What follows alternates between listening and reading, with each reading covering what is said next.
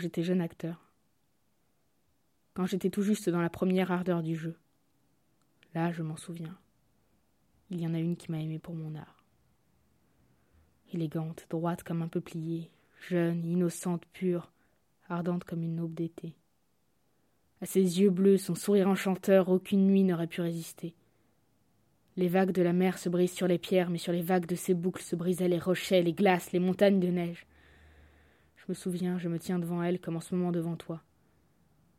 Elle est belle cette fois-là comme elle ne l'a jamais été. Elle me regarde, et ce regard, même dans la tombe, je ne pourrais pas l'oublier. La caresse, le velours, la profondeur, l'éclat de la jeunesse, envoûté heureux, je tombe à genoux devant elle, je demande le bonheur. Et elle Elle dit Abandonner la scène. Abandonner la scène. Tu comprends? Elle pouvait aimer un acteur, mais être sa femme jamais. Je me souviens, je jouais ce jour-là. C'était un rôle vulgaire, un rôle de bouffon. Je jouais et je sentais mes yeux s'ouvrir.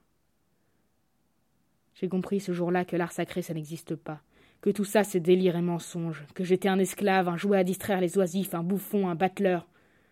Je l'ai compris ce jour-là, le public. De ce jour-là, plus jamais je n'y ai cru, aux applaudissements, aux gerbes, aux pamoisons. Oui, il m'applaudit, il achète mes portraits à un rouble, mais je suis un étranger pour lui.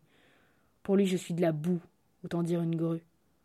Par vanité, il cherche à faire ma connaissance, mais il n'ira pas s'abaisser à me donner sa sœur ou sa fille en mariage. Je ne crois pas un mot de lui. Je ne le crois pas.